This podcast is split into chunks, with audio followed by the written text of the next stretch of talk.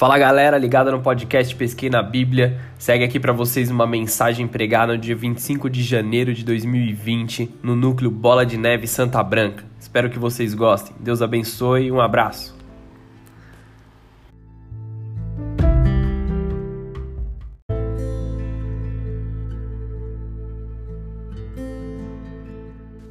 Então hoje nós falaremos sobre resgatar o temor de Deus. Amém? Peço para que você já abra a sua Bíblia em Jó, no capítulo 1, versículo 1. Enquanto você vai achando aí, eu quero dizer mais algumas coisas. A Bíblia é a palavra de Deus, amém? Quem concorda comigo que a Bíblia é a palavra de Deus, ela é a vontade de Deus manifesta e registrada. E se a Bíblia é a palavra de Deus, são as palavras que saíram da boca de Deus, em momento nenhum a, o que está escrito na Bíblia pode ser mentira.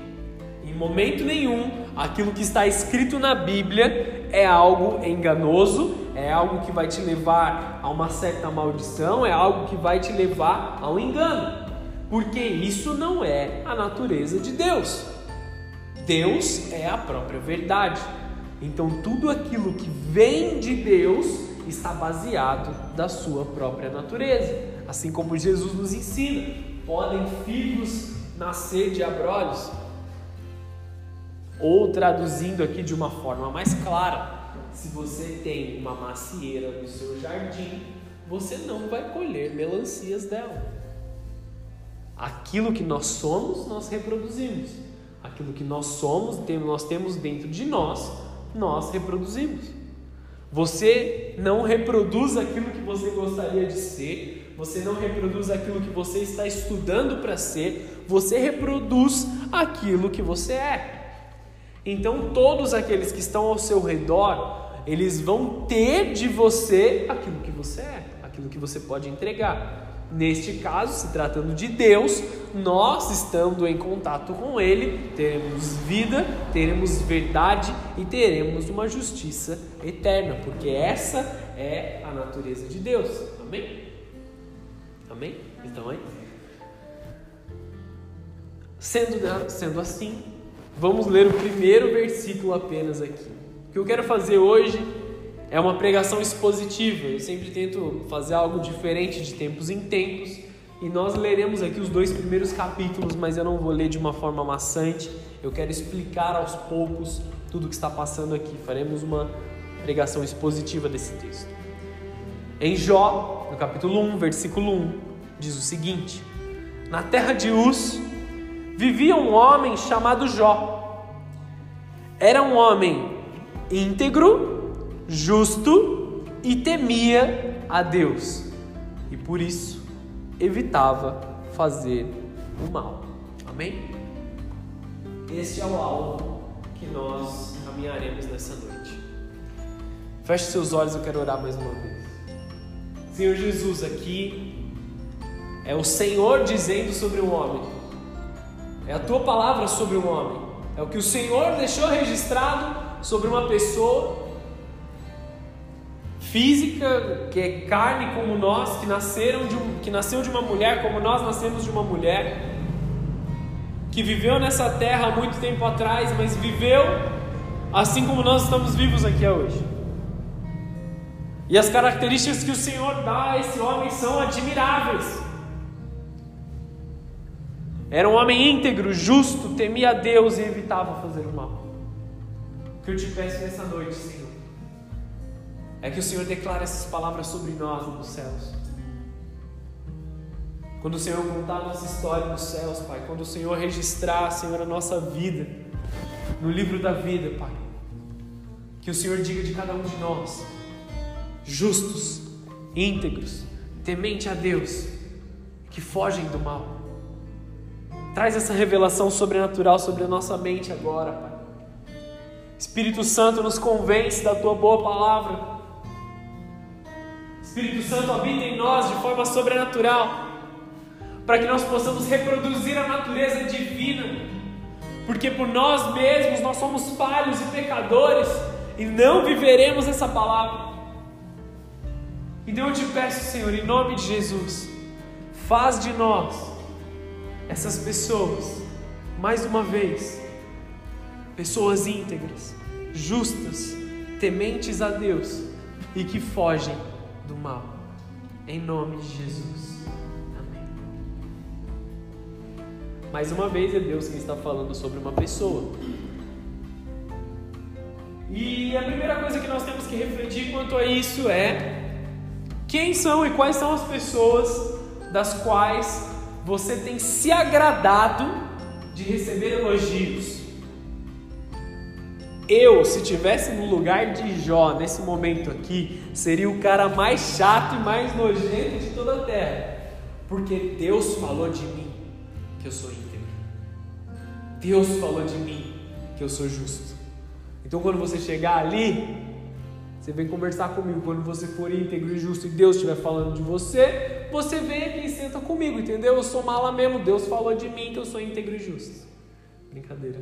Porque senão Deus não falaria isso de mim. Mas eu ia ficar muito mal de ouvir Deus falando de mim algo dessa forma. Talvez eu perderia minha justiça nesse momento, mas amém. Quem são as pessoas que dizem assim, pô, você é um cara bom, você é uma pessoa legal, você é uma moça educada, você é isso, você é aquilo? Quem são as pessoas que têm te elogiado nos últimos dias?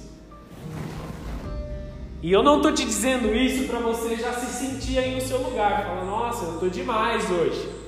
Estou me sentindo bem pra caramba. Boa noite, fiquem à vontade. Não estou dizendo essas coisas para que vocês achem que vocês são o máximo. O que eu estou dizendo é para que vocês avaliem as pessoas que estão ao seu redor.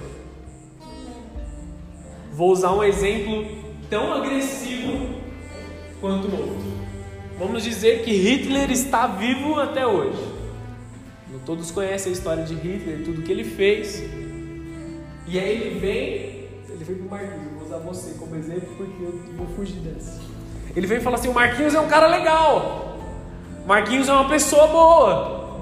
Se fosse eu, entrava em crise existencial na mesma hora. Porque se Hitler está falando bem de mim, eu tenho um problema. Se ele diz que eu sou bom, eu tenho um problema. Talvez eu não seja uma pessoa tão boa assim. Talvez eu não seja uma pessoa tão correta quanto eu acho que eu sou correto. Só que lembre-se, aqui Deus estava falando de Jó. Deus estava falando assim: Jó é um homem íntegro, Jó é um homem correto, Jó é um homem justo. Então não tinha sombra de dúvidas que ele estava caminhando com as pessoas certas, entende? Aí olha para sua vida de novo. Quem são as pessoas que dizem de você, da sua justiça, da sua bondade, da sua vida? São pessoas que você considera que têm caminhado de forma correta? O que você tem deixado ludibriar o seu coração? Quando um homem de Deus, um profeta maduro, um pastor ou alguém que eu admiro vira para mim e fala assim: Você está no caminho certo, você está fazendo algo correto, você é um homem bom. Não que eu permita o orgulho entrar no meu coração, mas eu me alimento disso. Agora, se alguma outra pessoa que eu vejo que faz mal para os outros, que eu vejo que conduz a sua vida de forma injusta, de forma errônea, e vem e diz a mesma coisa para mim, eu não permito que isso tome o meu coração. Por quê? Por dois motivos. Um, eu posso estar sendo enganado, ou eu posso é, estar sendo vítima ali de uma armadilha. Esses dias eu estava no trabalho e uma pessoa virou para mim e falou assim: Ah, você, entre as outras pessoas que fazem a mesma coisa que você, você é até mais maduro do que eles. Quanto tempo você está na sua função? É Só três anos. Ah, você é muito novo. De fato, eu sou uma pessoa nova. Ah, você é muito novo e tal. E aí eu fiquei, eu não eu fiquei tentando entender a, o que motivava essa pessoa a me elogiar. O que motivava essa pessoa a dizer que eu era um bom funcionário, por exemplo. Será que ela precisa algo de mim? Será que ela só está dizendo aquilo para que eu trabalhe mais para ela? Ou será que ela realmente admirou? E aí eu fui analisar as obras dessa pessoa. Ela é uma pessoa íntegra, uma pessoa correta, uma pessoa que trabalha direito. Então eu permiti que isso adentrasse o meu coração. Nem toda palavra que é lançada sobre você, você deve abrir o seu coração e recebê-la. Porque isso pode ser uma cilada para você. E eu estou falando de coisas boas, elogios. Agora vamos olhar pelo outro lado. Vamos dizer que você está andando na rua e cruza uma pessoa que você não conhece, que você nunca viu na vida começa a apontar o dedo para você e falar assim: você é um mentiroso. Se eu estou no meio da rua, o cara aponta o dedo para mim, mentiroso. Eu ia dar de ombro e continuar andando. Falar, cara, cara doido, nem conheço, nem sabe quem eu sou, como que ele está dizendo que eu sou mentiroso? Eu nunca nem disse nada para ele, como é que ele sabe que eu sou mentiroso? As ofensas das pessoas que nós não conhecemos não nos machucam, mas se eu dou dentro da minha casa, e a minha esposa vira para mim e fala assim: Você é um mentiroso. Aí eu preciso me preocupar, porque ela me conhece. Minha esposa me conhece. Minha esposa sabe os meus caminhos. Então eu preciso me preocupar. Às vezes, de fato, nós dizemos coisas por ira para aquelas pessoas que estão próximas. A gente ficou bravo, a gente brigou, todo casal briga, principalmente nos primeiros anos de casamento você está vivendo namoro, já você vai casar aí, já, já se prepara. Tá? Não estou profetizando, mas é isso, irmão, acontece. A gente vai brigar porque são pessoas diferentes, são pessoas que viviam separado, viviam em famílias diferentes e depois elas se juntam para viver uma única vida. Então tem atritos e é normal para que a gente cresça, para que a gente evolua, para que a gente se pareça com Cristo cada dia mais. O problema é quando você briga e não quer pedir perdão. O problema é quando você briga, insiste na briga e não quer dar o seu braço a torcer, não quer fazer as pazes, não quer melhorar, não quer crescer. Aí nós temos um problema. Do contrário, Deus está abençoando a sua casa. Vamos continuar o texto aqui, para a gente entrar nos próximos assuntos. Jó capítulo 1, versículo 1, eu vou. Não, versículo 2, eu já falei várias vezes do 1 aqui começa a falar sobre Jó. E só para vocês entenderem o quanto esse texto falou comigo, olha como está a minha Bíblia. Eu escrevi em toda ela sobre, só sobre esses dois capítulos. Deus falou realmente muito comigo quanto a isso. Jó tinha sete filhos, três filhas, e possuía sete mil ovelhas. Sete mil ovelhas três mil camelos, quinhentas juntas de boi e quinhentos jumentos, e tinha muita gente ao seu serviço. Diga assim comigo: era o homem, era o homem mais rico do Oriente. mais rico do Oriente. Isso é o que a Bíblia está dizendo. Continuando o texto, versículo 4: Seus filhos costumavam dar banquetes de casa em casa um de cada vez convidavam suas três irmãs para comerem e beberem com eles. Terminando um período de banquetes, Jó chamava, Jó, desculpa. Terminando o um período de banquetes, Jó mandava chamá-los e fazia com que se purificassem. De madrugada, ele oferecia um holocausto em favor de cada um deles, pois pensava: Talvez os meus filhos tenham lá, no seu íntimo, pecado e amaldiçoado a Deus. Essa era uma prática constante de Jó. O que isso traz para as nossas vidas? Ele era um homem correto. Então ele fazia, ele exercia a paternidade de forma correta. Ele era um bom pai. Ele se preocupava com seus filhos.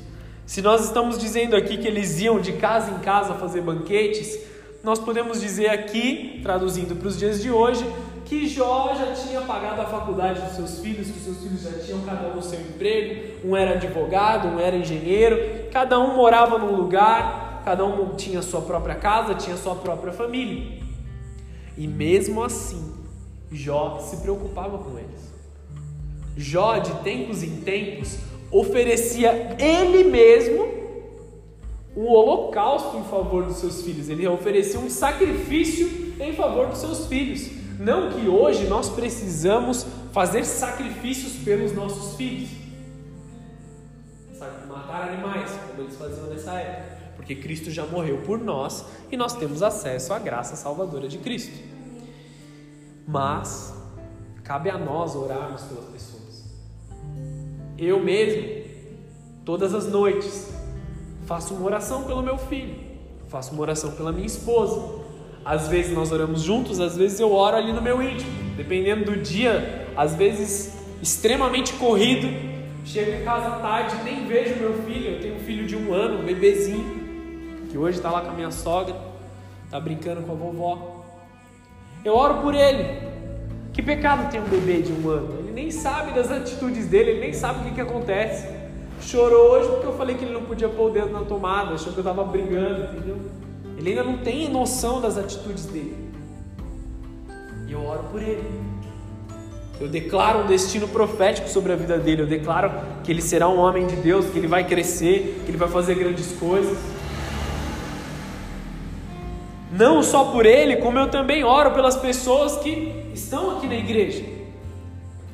No meu papel de pastorear uma igreja, nesse caso aqui um núcleo, né, um projeto de uma igreja, eu oro por cada uma das vidas que tem frequentado e também aqueles que deixaram de frequentar, pedindo que Deus traga o perdão sobre a vida de cada um deles. E assim como Jó fazia, nós precisamos aprender a fazer. Ir atrás das pessoas e ó, se purifica, cara. Entende? Um pai, ele sempre vai ser pai. Um pai, ele nunca vai deixar de ser pai. Como eu disse, eu sou casado, já vão fazer seis anos esse ano, tenho um filho de um ano. Eu vou para casa do meu pai, ele ainda me dá bronca. Ele ainda me corrige, ele ainda me ensina, porque ele é meu pai, ele vai sempre ser meu pai. Meu pai é minha mãe, os dois fazem isso. Às vezes eu falo alguma coisa, às vezes eu faço alguma brincadeira, ou às vezes eu estou pensando em fazer alguma coisa. Não, filho, faz assim. Tá bom que não é tão constante mais como quando eu era criança. Mas até hoje os meus pais me dão conselhos. Ah, eu estou pensando em comprar uma casa, eu estou pensando em comprar um carro. Eu vou pedir conselho para aquelas pessoas que eu confio, meus pais, por exemplo. Torne isso uma prática constante na sua vida. Uma pessoa íntegra, ela não é íntegra só por ela. Temente a Deus, ela não é temente a Deus só por ela, mas é por aqueles que estão ao seu redor. Você tem filhos, você tem irmãos, você é casado, você mora com seus pais. Ore por aqueles que estão na mesma casa que você. Ore por aqueles que são do seu coração, que são próximos ao seu coração. Pode ser que eles estejam distantes, morando a quilômetros de distância, morando até em outro país. Mas ore por eles. Peça que Deus os toque. Peça que Deus faça algo sobrenatural. Peça que Deus os abençoe. Às vezes eles podem até não conhecer a Cristo. E aí você fala assim: é certeza que eles estão pecando agora porque eles não conhecem a Jesus. E se, ele, e se Jesus voltar hoje, eles vão para o inferno. Eu sou fruto de oração também. Quando eu é, estava na minha adolescência, na verdade, por toda a minha vida todo o início da minha vida, até os 21 anos, eu não conhecia Cristo. E pelo contrário, eu rejeitava a Deus. Eu me dizia ateu por um tempo da minha vida. E eu falava que eu nunca ia pisar na igreja e tantas outras coisas que as pessoas falam. Até que um amigo meu, que depois de muito tempo eu fui descobrir que ele era pastor, ele orava por mim. E aí ele só achou o momento certo para falar assim, cara, vamos na igreja comigo. Na primeira eu recusei, depois aconteceram algumas coisas na minha vida que eu tive que aceitar o convite. E aí fui eu que fui atrás e falei, cara, sabe aquela vez que você me chamou para ir para a igreja? Que igreja que dá pra gente ir junto? Foi tipo assim a conversa. Fui pro Bola de Neve lá no Tatuapé, eu contei isso na semana passada. Nunca mais saí. Fazia oito anos que eu fui para a igreja, fui lá em São Paulo. Depois de um tempo me batizei. Depois de um tempo eu comecei a servir no ministério. Até eu ser enviado para esse lugar, para a gente abrir um núcleo aqui. Então, porque alguém orou por mim, hoje eu posso fazer por outras pessoas. Quanto egoísmo meu seria guardar essa toda salvação só para mim, sabe? Ah, não, minha família está salva, minha família está tudo bem, eu vou ficar quietinho aqui. Ou como algumas outras pessoas de forma mais egoísta pensam: ah, eu vou guardar a salvação só para mim e o resto da minha casa que se lasque, se eles não quiserem, é problema deles. Não.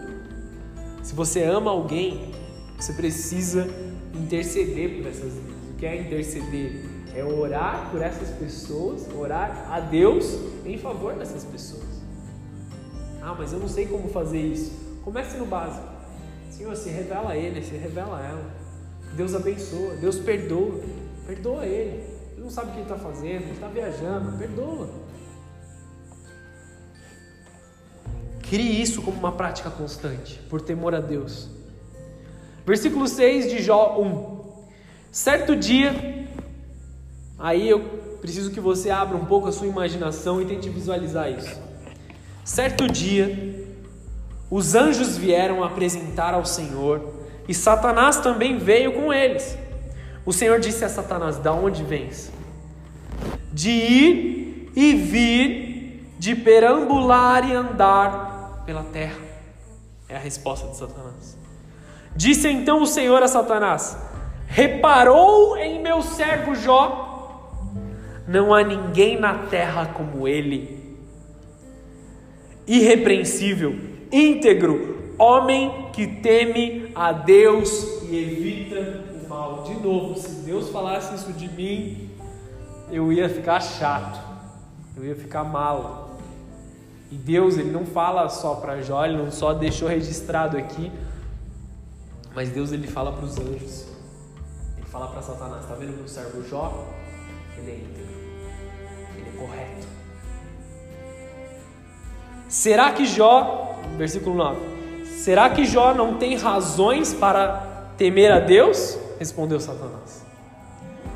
Acaso não puseste uma certa uma cerca em volta dele, da família dele, tudo que ele possui? Tu mesmo tens abençoado tudo o que ele faz, de modo que os seus rebanhos estão espalhados por toda a terra. Mas estende a tua mão e fere tudo que ele tem, e com certeza ele te amaldiçoará na tua face. Primeiro que eu quero que vocês entendam que a Bíblia diz que Deus não pode ser tentado, bom? Deus não tenta a ninguém e Deus não pode ser tentado. Deus não foi tentado por Satanás, como muitas pessoas dizem quanto a esse texto. Mas Deus estava provando um ponto de que ele queria mostrar a integridade do seu filho, de que ele queria mostrar a integridade de Jó. Versículo 12: Então disse a Satanás, o Senhor: Pois bem, tudo que ele possui está nas suas mãos apenas não toque nele. Então Satanás saiu da presença do Senhor. Certo dia, quando os filhos e as filhas de Jó estavam num banquete comendo e bebendo vinho na casa do irmão mais velho, um mensageiro veio a Jó e, diz, e disse: Os bois estavam arando e os jumentos estavam pastando por perto. Quando os, sab... os sabeus os atacaram e os levaram embora, mataram a espada os empregados e eu fui o único que sobrou para lhe contar. Quantas juntas de bois ele tinha? 500 juntas de boi, 3 mil camelos, 7 mil ovelhas. A gente está falando de um cara extremamente rico. Nós estamos falando de um cara que, se a gente juntasse todas as pessoas que moram aqui na zona rural de Santa Branca, provavelmente não teriam tudo. Uma que aqui não tem cabelo, já é ponto. Mas, se nós juntássemos dificilmente nós chegaríamos à riqueza de Jó. Entende o que eu quero dizer? Em questão de quantidade de gato. Aí Jó perde tudo que ele tinha materialmente. E você começa a se identificar com Jó. Você fala assim, pô, o ano mal começou. Quanta coisa ruim está acontecendo comigo. Vou te contar alguma coisa. Às vezes a gente assusta com as coisas que estão acontecendo. Às vezes a gente assusta quando Satanás tenta pegar as brechas dentro da nossa casa e tocar algumas coisas. O ano mal começou. A nossa geladeira quebrou, A nossa televisão queimou e nós estamos tendo um monte de conta que a gente não sabia que está aparecendo. Talvez seja uma artimanha das trevas para nos assustar, para nos fazer parar. Mas quem que cuida das nossas vidas? Quem que cuida dos nossos dias? Espera aí que você já vai entender um pouquinho melhor. Saiu Satanás da presença de Deus e feriu todo o gado de Jó, todos os funcionários de Jó, porque para cuidar de todo aquele gado, ele tinha um monte de gente trabalhando para ele. Só sobrou um cara. Foi correndo para contar para Jó. Versículo 16. Enquanto esse cara ainda estava falando, chegou outro mensageiro e disse: Fogo de Deus caiu do céu e queimou totalmente as ovelhas e os empregados. E eu fui o único que escapei para te contar. Então esse segundo ainda estava falando e chegou um terceiro, um outro mensageiro. Vieram caldeus em três bandos, atacaram os camelos e levaram embora. Mataram a espada os empregados e eu fui o único que escapou para te contar. Três mensageiros, três pedaços das suas propriedades. Nos dias atuais, empresas, vamos dizer que Jó tinha três empresas explodiu os prédios. Tá queimando, tá pegando fogo. Sobrou eu aqui para te contar. Versículo 18: Enquanto ele ainda estava falando, um quarto, chegou ainda outro mensageiro. Seus filhos e as suas filhas estavam num banquete comendo e bebendo vinho na casa do irmão mais velho. Quando de repente veio um vento muito forte do deserto e atingiu os quatro cantos da casa e desabou, eles morreram. E eu fui o único que sobrou. Tudo que ele tinha de material foi levado. Mas aqui a gente vai um nível mais abaixo. Os filhos de Jó foram mortos. A família de Jó acabou. Ficou Jó, a esposa dele e quatro caras assustados. Quatro caras apavorados, trazendo umas notícias. E aí você se identifica um pouco mais. Você fala assim, só vem uma notícia. Enquanto está acontecendo uma má notícia, enquanto eu ainda estou pensando como que eu vou resolver uma situação, já vem logo uma outra e alguém bate na minha porta e fala assim, tá pegando fogo, só sobrou eu. E aí vem uma outra má notícia e diz assim, tudo aquilo que você tinha ali já foi destruído e tem um outro cara esperando para falar. Tá chegando conta para você pagar. Chegou mais uma multa do seu carro. Chegou mais uma uma conta venceu e você não sabia que você tinha deixado de pagar. Você tem uma ação na justiça com o seu nome. Quantas coisas não aparecem? Tudo de uma vez só. Aí você fala assim: Meu Deus, hoje é dia 25 ainda. Nós estamos em janeiro, pelo amor de Deus. Parece que está tudo acabando, parece que está tudo bagunçado. Versículo 20. Ao ouvir isso, Jó levantou-se, rasgou o manto e raspou a cabeça. Então ele se prostrou com o rosto em terra em adoração e disse: Eu saí nu do ventre da minha mãe e nu eu partirei. O Senhor o deu, o Senhor o levou. Aí agora a frase mais difícil para dizer diante desses quatro caras, quatro mensageiros do Apocalipse. Estou inventando, tá? Não é isso que quer dizer aqui não. Louvado seja o Senhor. Vou ler de novo esse texto aqui. Saí nu do ventre da minha mãe e nu eu voltarei. O Senhor me deu, o Senhor levou. Louvado seja o nome do Senhor. Já ouviu aquele, aquele hino, aquela adoração que fala assim, passando pela prova, dando glória a Deus? Coisa mais difícil do mundo. Eu sei, eu sou um ser humano, eu também passo por dificuldades. Como é difícil você ver as coisas acontecendo, como é difícil você ver as situações ruins acontecendo. E aí você está indo resolver um problema, você bate o carro. Como que você vai dar glória a Deus? Eu entendo. Eu vivo no mesmo mundo que vocês. E aí vem a chave da integridade de Jó. Aí vem a chave do temor de Jó, versículo 22. Em tudo isso, Jó não pecou. E não culpou a Deus por coisa alguma. Cara, como a gente é rápido em culpar a Deus. Tá uma zona, tá bagunça, tudo tá dando errado. Um monte de gente vem bater a minha porta, dizer que as coisas estão pegando fogo, dizer que o vento tá forte, tá derrubando as minhas propriedades, dizer que o meu gado foi embora, dizer que os meus filhos morreram. Mas eu não vou culpar a Deus.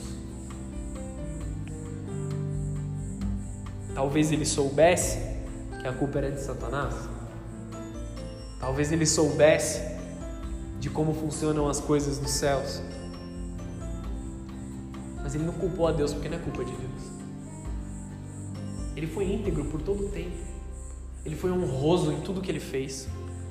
Toda a sua vida, ele foi correto. E aqui nós estamos falando de tudo o que é material e de uma certa forma sentimental, um apego sentimental. E no meu texto, na minha Bíblia, o título do segundo capítulo é A Segunda Provação de Jó. Mas a gente já está pelo menos na quinta provação de Jó aqui. Jó 2, no versículo 1 diz assim: Num outro dia os anjos vieram também apresentar seu Senhor, e Satanás também veio com eles para apresentar-se. O Senhor perguntou a Satanás: De onde vem? E Satanás responde: De perambular pela terra e andar por ela. Segura aí, eu quero só explicar uma coisa. A resposta de Satanás é de perambular pela terra. Tá bom? Enquanto a gente tá lá brincando de ser cristão, ou fazendo as coisas de qualquer forma, ou vivendo a nossa vida de qualquer forma, Satanás está perambulando pela terra, buscando alguma forma de te tocar. Você entende isso? Satanás, ele tá lá para cima e para baixo, buscando um acesso à tua casa, buscando um acesso à tua família, para tentar te acusar diante de Deus. No versículo 13. E aí isso aqui é algo que eu risquei várias vezes na minha Bíblia aqui, tá? Então assim, eu te sugiro até tentar guardar esse texto e se, quando você chegar na sua casa, coloque isso na sua Bíblia também. Jó 2, versículo 3, não 13, desculpa. Disse então o Senhor a Satanás: Reparou no meu servo Jó? Não há ninguém na terra como ele, irrepreensível, íntegro, homem que teme a Deus e evita o mal. Ele se mantém íntegro, apesar de você haver instigado contra ele para arruiná-lo Às vezes a gente ajoelha no nosso quarto, em desespero. Eu sei, eu já fiz isso, eu já vivi isso. O que é que eu fiz para merecer isso, Deus? Me fala onde eu errei. Por que essas coisas estão acontecendo comigo? Deus fala para Satanás: Você fez tudo isso aí, você acusou ele sem motivo nenhum, cara. Está tocando na vida dele sem motivo nenhum. As provações que nós passamos são para que nós venhamos a crescer em maturidade. E repara nesse texto, o galardão de Jó nunca foi o material aqui. Nunca foi o que era momentâneo, mas era a aprovação do Pai, era a aceitação do Pai. Deus sim tinha compaixão de Jó. Deus sim tinha amor por Jó. A ponto dele deixar registrado na palavra de Deus por inúmeras vezes que Jó era íntegro, que Jó era correto. O maior elogio que você pode me dar, não fala isso para mim hoje, porque senão eu vou saber que você usou da minha palavra para falar isso. O maior elogio que, eu, que você pode me dar, que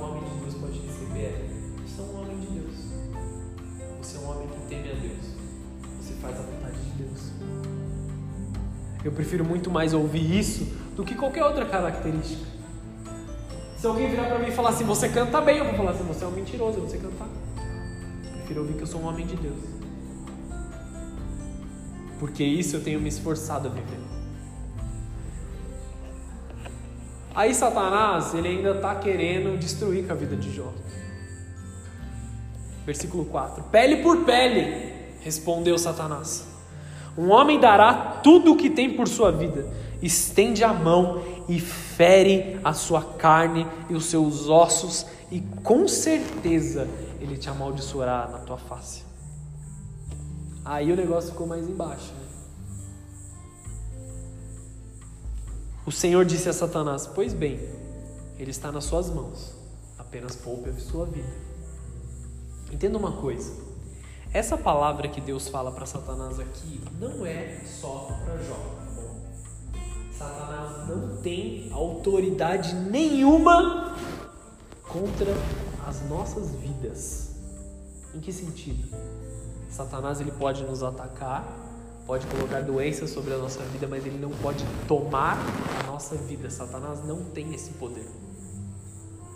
Ah, eu não vou orar por tal pessoa, porque senão Satanás vai me matar. Não, ora, abençoa, cara. Sabe? Tipo assim, ora pela pessoa, pede para que Deus venha se revelar a ele. Não estou falando de você entrar em guerra espiritual, isso é um outro assunto. Mas eu estou falando de abençoar, de orar, de chegar lá para Deus e falar: Deus, revela-se para essa pessoa, sabe? Que ele seja salvo. Isso é mandamento, isso é vontade de Deus. Muitas pessoas têm medo das trevas tem medo de Satanás, tem medo do mal, ah, ele vai levar minha vida, ah, eu vou morrer. Quem é maior, Deus ou Satanás? Repare que em todo esse tempo Satanás não fez nada que Deus não desse de acordo. Deus sempre, sempre esteve no controle. Deus sempre esteve no controle Tudo que aconteceu não é novidade para Deus. Algumas coisas nós vivemos pelas nossas escolhas erradas. Algumas coisas nós tropeçamos pelas nossas escolhas erradas. E aí a gente tem que olhar para nós mesmos e dizer assim: deixa eu voltar para a integridade, ou deixa eu avançar para a integridade qual eu não tenho vivido ainda. E aí a gente se alinha ao propósito de Deus. Mas do contrário, Deus sempre esteve no controle das nossas vidas. Versículo 7, eu estou encerrando esse pedaço aqui. Saiu, pois, Satanás da presença do Senhor e afligiu Jó com feridas terríveis, da sola dos pés ao alto da sua cabeça. Jó foi atingido com lepra. Versículo 8: Então Jó apanhou um caco de louça, com ele ele raspava sentado sobre as cinzas. Entenda a condição de Jó. Todas as notícias ruins chegaram até ele. Ele adorou a Deus. Aí, ele é ferido de uma doença, em que ele se tornou imundo, em que ninguém mais podia chegar até ele, ninguém mais podia dirigir a palavra a ele. Sabe o que aconteceu com as pessoas imundas naquela época, pessoas que tinham lepra naquela época? Elas tinham que ficar 50 passos de distância das outras pessoas. Ninguém poderia chegar perto dele a 50 passos. Um, porque era um fedor que você não conseguia aguentar, outro, para que a doença não se espalhasse.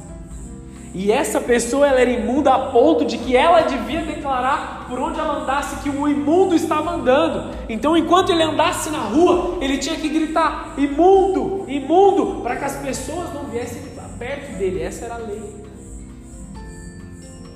Ou seja, Jó foi privado de todo tipo de relacionamento. Deus disse que não tocasse na vida de Jó, portanto, a esposa de Jó também não podia ser tocada. Porque eles são lembra? Quando há um casamento, marido e mulher são um. Versículo 9. Então sua mulher lhe disse: Você ainda mantém a sua integridade? Amaldiçoe o seu Deus e morra. Ele foi atacado agora em todas as áreas: suas finanças, seus bens, seus familiares, sua saúde E agora ele estava sendo atacado dentro da mente dele.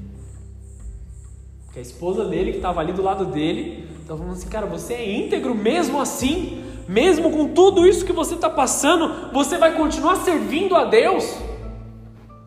Eu imagino que ela tinha entrado e se entregado a uma depressão profunda. E é compreensível. Na situação que ela estava passando, é compreensível. Eu não estou culpando a mulher de Jó. Não estou falando assim que ela estava completamente errada. Mas é compreensível um ser humano entrar em depressão numa situação dessa. E ela fala para Jó: amaldiçoa o seu Deus, morre de uma vez, cara. Você vai continuar vivendo dessa forma? É desse jeito que você quer continuar vivendo? Um, porque eles tinham temor a Deus, eles sabiam que se eles amaldiçoassem a Deus, significava morte diretamente para eles. E aí Jó dá uma das respostas mais maravilhosas de toda a Bíblia. Guarda isso para o seu coração. Abre aí uma gavetinha na sua mente, minha esposa gosta de falar isso. Abre uma gavetinha na sua mente e coloca isso. Jó 2:10. Ele respondeu: Você fala como uma insensata. Em algumas outras traduções você fala como uma louca. Bastante atenção. Se Jó tivesse chamado ela de louca, ele tinha pecado. Mas ele não chamou ela de louca. Ele falou assim: Você está falando como uma pessoa louca. Ele não ofende a esposa dele. Aceitamos o bem dado por Deus e não o mal? Se Deus deseja isso, nós vamos receber. E aí Deus complementa esse texto maravilhoso com a seguinte frase: Em tudo isso Jó não pecou com seus lábios. Jó não pecou, entendeu? Aconteceu tudo isso e Jó não pecou. Jó se manteve em temor a Deus.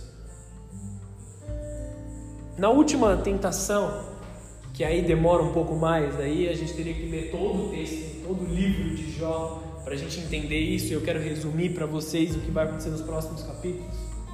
Três amigos próximos de Jó vão até lá consolá-lo. Mas eles não só vão consolar a Jó, mas eles tentam convencer a Jó de que ele estava em pecado e que ele tinha que se arrepender e mudar a vida dele nós temos um péssimo hábito. Isso já está escrito na Bíblia. Jó é o livro mais antigo da Bíblia. Então tire isso da sua cabeça. Que coisas ruins acontecem com aqueles que estão em pecado. Ah, você deve estar em pecado. Olha a sua vida como está. É isso que os E Jó fala assim: o que, que eu pequei? O que eu pequei até o momento em que Jó, convencido pelos seus amigos, ele vai até Deus e fala assim: Queria eu achar o seu tribunal e apresentar a minha causa. Aí ele pega na ferida de Deus, então, não pecando, mas ele faz uma oração ousada até Deus. E Deus responde para ele assim: Levante-se e eu falarei de homem, de Deus para um homem. E Jó começa a fazer algumas, Deus começa a fazer algumas perguntas para Jó. Você estava lá quando eu criei os céus? Você estava lá quando eu criei os mares? Você estava lá quando eu criei os peixes? Quando eu criei as águas? Jó demonstra toda a sua grandeza. Deus, desculpa, demonstra toda a sua grandeza para Jó. E responde a Jó que em nada ele pecou, mas que tudo o que ele vivia era para que a glória de Deus se manifestasse. Agora eu quero trazer um pouco para a sua realidade e dar mais dois exemplos aqui de duas outras pessoas, uma que tinha temor a Deus e uma que perdeu completamente o seu temor a Deus. Toda subtração permitida por Deus é um caminho para o seu crescimento em fé. Tudo o que sai da sua vida é como se fosse um empurrão de Deus para que você chegasse ao próximo nível que você vai viver. Nós estamos em um ano que, entre muitas coisas, é um ano de restituição e restauração. Muitas pessoas, por um longo período de tempo, viveram afastados da presença de Deus, ou até mesmo dentro da casa de Deus, mas inertes. Não sentiam mais a presença do Espírito Santo, não sentiam uma manifestação sobrenatural, somente estavam lá. E Deus te chama para restauração. Se você está aqui nessa noite, algo sobre essa palavra é para você. Deus está te chamando para uma restauração, seja qual área da sua vida que necessita de restauração. O que eu falei aqui no começo do culto, enquanto nós estávamos orando, é que Deus está trazendo de volta os seus sonhos. Deus vai te fazer sonhar de novo. Existe, existem muitas pedras no começo do seu 2020. Como eu falei, né? 25 de janeiro, tudo isso já aconteceu? Existem muitas pedras que você tem vivido? Como está a sua situação? Você se assemelha a Jó? Talvez não em quantidade, porque eu estou olhando para vocês, eu estou vendo que vocês estão vestidos, que vocês estão cheirosos, provavelmente tomaram banho antes de vir para o culto, entendeu? Assim, espero eu que tenham tomado banho antes de vir, cadê? Estou vendo que em algumas áreas das, das vidas de vocês, vocês não foram atingidos como Jó. Mas existem sim áreas que eu não consigo enxergar, eu não consigo saber como está a sua conta bancária, nem quero saber, de verdade, não me contem, não me falem, eu tenho os meus problemas para resolver, não falem de vocês. Vamos orar pelos problemas, mas eu não consigo ver como que está a sua área, a sua vida sentimental. Na verdade, só você e Deus sabem disso. Não sei também como está a sua vida espiritual. Mas pergunte para você mesmo como está, como que você entrou nesse ano. Será que no dia 31 de dezembro você estava cheio de expectativas e cheio de vontade para viver algo novo e só se passaram 25 dias e você já está extremamente cansado? extremamente fadigado a ponto de nem, ter querer, nem querer levantar da cama. Talvez não em quantidade, mas você se sente como Jó agora. Caramba, só notícia ruim, meu Deus. As notícias não param de chegar. Os mensageiros não param de chegar dizendo que são só o que sobraram. Só sobrou quatro centavos na minha conta bancária e agora, meu Deus? Como que eu vou fazer para comer um lanche depois do culto? Meu Deus! Para onde eu vou? O que, que eu posso fazer? Quero falar de mais duas pessoas. Antes da gente orar aqui, eu trazer mais alguns conselhos. Já ouviram falar de José? José do Egito, o José de Deus que estava morando no Egito. Foi filho de Jacó, vendido pelos seus irmãos por causa dos ciúmes que eles tinham.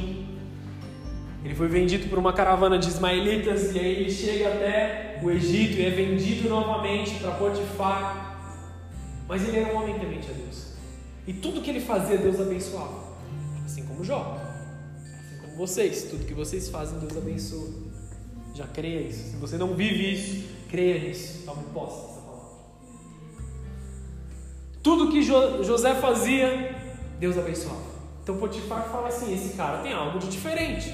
Ele é meu servo, mas eu vou. Ele é meu servo, meu escravo nesse sentido, porque ele comprou José.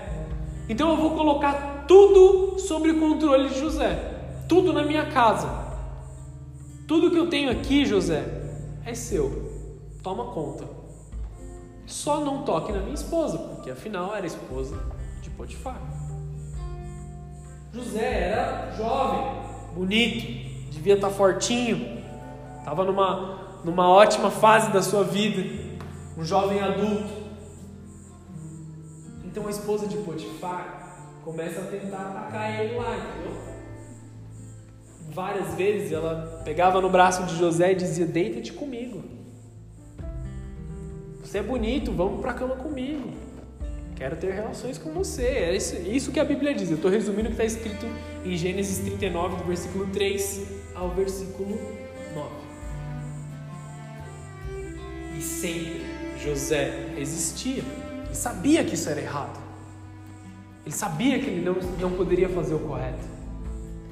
E aí, Gênesis 39, no versículo 9, depois de tudo isso ter acontecido, José começa a se justificar para essa mulher. Ele fala assim: Ele não é maior do que eu nesta casa, e nenhuma coisa me vedou. Aqui ele está falando de Potifar, senão a ti, porque és sua mulher. Como, pois, cometeria eu tamanha maldade e. Aí vem a chave do versículo. pecaria contra Deus. José não estava preocupado com o que iam pensar dele. José não estava preocupado simplesmente com o Potifar, ele estava sim preocupado com o Potifar, mas não unicamente com ele. José não estava preocupado o que diriam para os seus pais sobre ele, o que diriam para os seus irmãos sobre ele, o que seria da vida de José. José estava preocupado o que Deus veria naquela situação. Como pecaria eu eu pecaria contra Deus? Os pecados que nós cometemos não são simplesmente contra as pessoas que nós convivemos Exemplo do adultério. O adultério não é simplesmente contra a sua esposa ou contra o seu marido, mas principalmente contra Deus. Como pecaria eu contra Deus? Nessa noite, Deus quer resgatar em nós o temor. Quem está em primeiro lugar é Deus e não as situações. Acima do que as pessoas vão dizer de você, acima do que as pessoas vão pensar de você, acima do que, do que todos estão vendo, é o que Deus pensa de você. Eu comecei lendo o texto de Jó, porque Deus falava de Jó, homem íntegro, homem justo.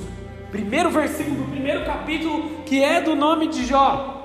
Homem íntegro, homem justo, temente a Deus e evita mal. Poderíamos dizer exatamente a mesma coisa sobre José, ele estava provando isso aqui. Qual foi a próxima atitude de José? pulou pela janela de cueca porque o manto ficou na mão dela. E aí você fala assim: por que coisas ruins acontecem com pessoas boas? Pergunta boba. José, ele foi acusado de estupro ou tentativa de estupro, porque essa mulher, ela vai até os comandantes, ela vai até Potifar ela fala assim: ele tentou me violentar. E eu, para me defender, agarrei o manto e ele saiu correndo. Ela mentiu e aí José é preso. Fala, meu Deus, um homem que é temente a Deus, um homem que é correto, que Deus abençoa tudo que ele faz, vai preso? Ele já tinha sido é, machucado pelos irmãos, sofrido inveja dos irmãos, vendido pelos seus irmãos para os ismaelitas. Dos ismaelitas ele foi vendido para Potifar, foi enviado para o Egito, povo que ele não conhecia a língua, um povo que ele não sabia quem era, que ele nunca tinha visto, porque ele era hebreu. E agora ele vai preso porque mentiram.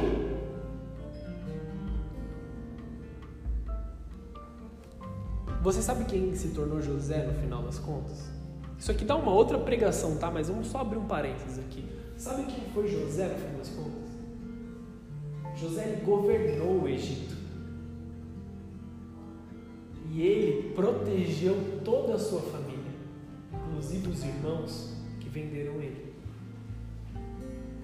Às vezes, o seu reinado, às vezes, o seu propósito em Deus, o cumprimento do seu sonho em Deus, será por meio de uma carroça que você foi vendido, será por meio de uma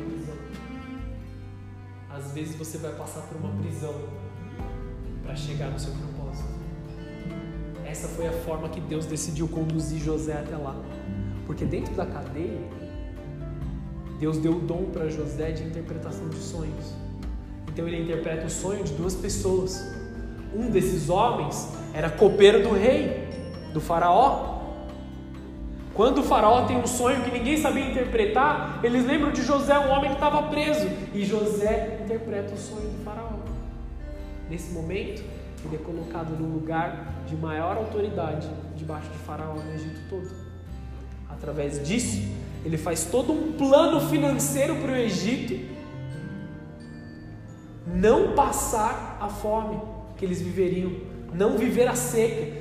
José, ele foi um governante econômico no Egito.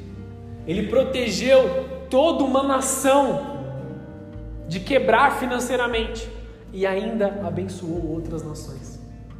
Protegeu toda a sua família, todos os seus irmãos, os seus pais, e ele tinha 11 irmãos.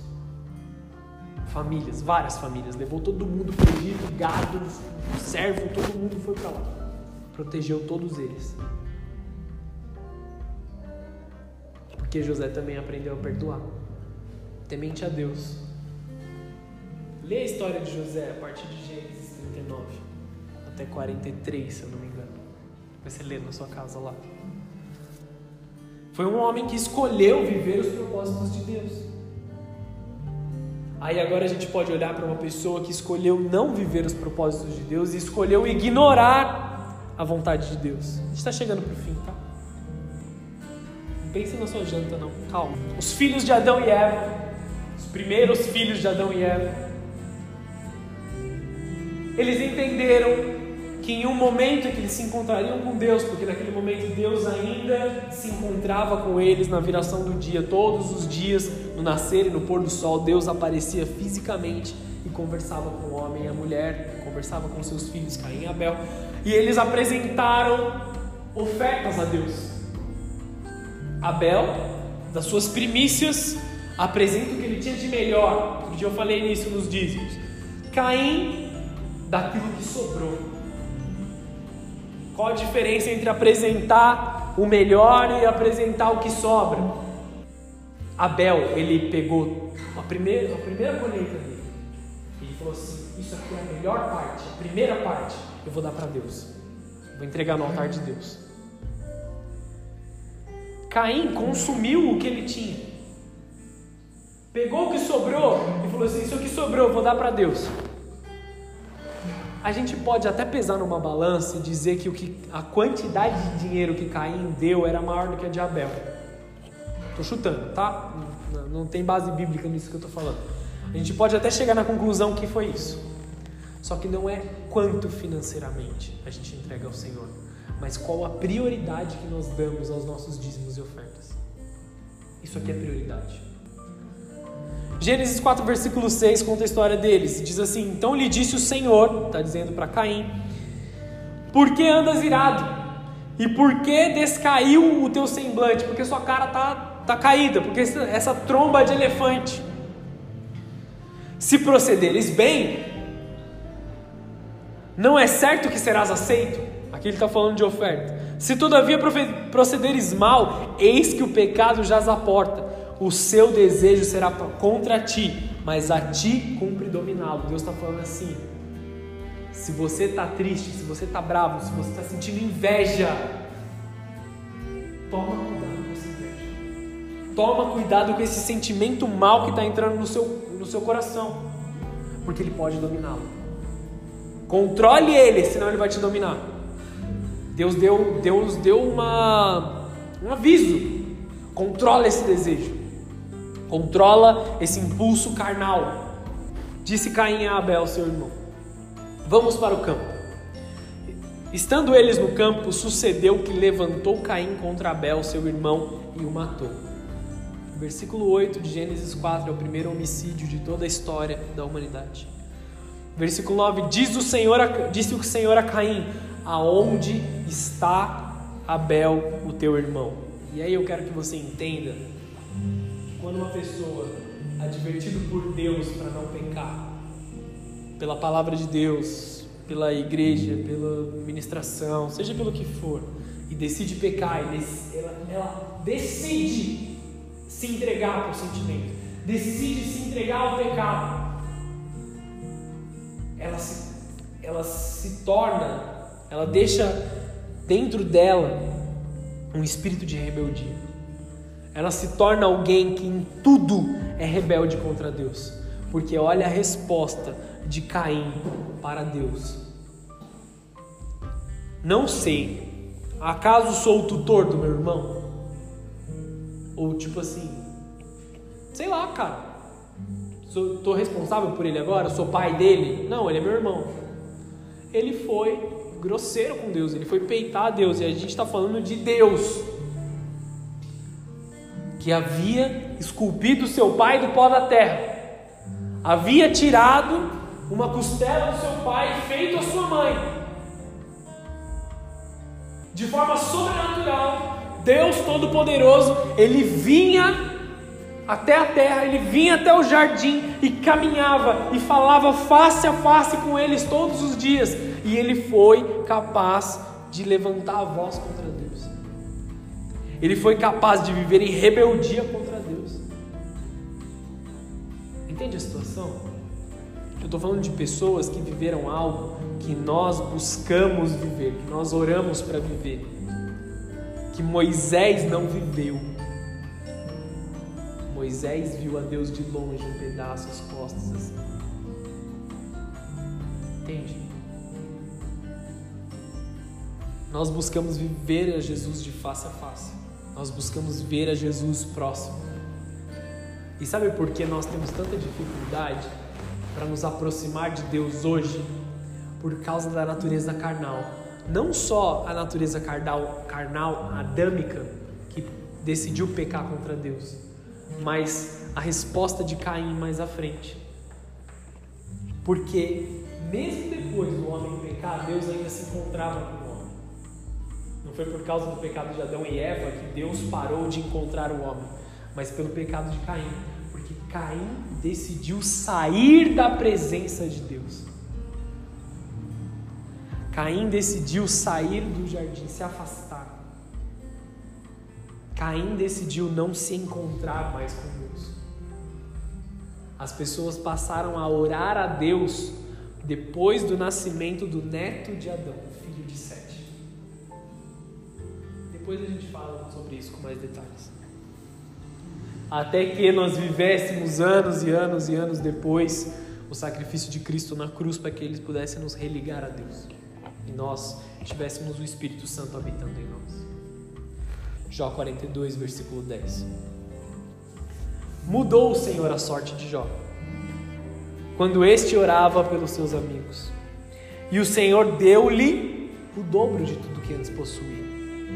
Então vieram a ele todos os seus irmãos, todas as suas irmãs, todos quanto antes o conheciam, e comeram com ele em sua casa, e se condoeram dele, e o consolaram de todo o mal que o Senhor havia lhe enviado.